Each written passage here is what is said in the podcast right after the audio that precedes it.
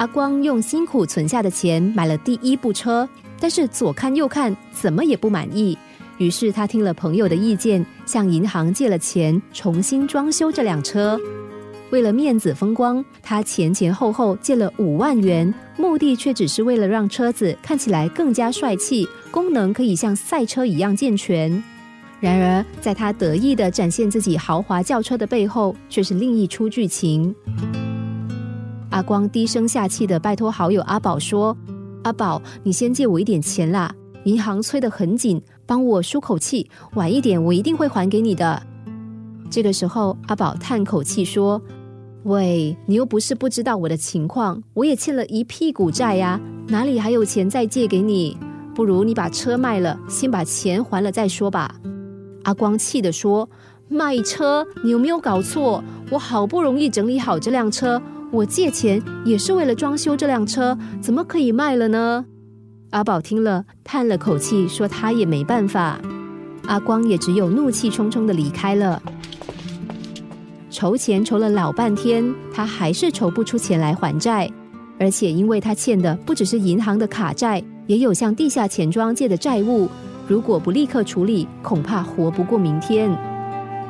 周转了老半天，阿光还是两手空空的。这天，他看着眼前的闪亮轿车，忽然大叹一声：“唉，卖了吧。”最后，他还是把车给卖了。但这笔钱也只够他还地下钱庄的债啊，银行的卡债还是没有着落。阿光不免感叹，自己接下来的生活仍然得凄惨好一阵子。社会上多数以享乐主义优先、落得乐极生悲的人们，有多少人认真看清自己的偏差呢？奢华就像烈酒，酒精浓度非常高，喝的时候虽然畅快，但是一旦喝过量，不只会迷失自己，更可能因为中毒丧命。不要盲目的相信借由名品加持就能提升一个人的地位，更不要相信华贵的事物可以用来衬托一个人的质地。有价就是有价，我们不会因为人们怎么看待而让地位有所增损，更不会因为少了些什么而失去自己的价值。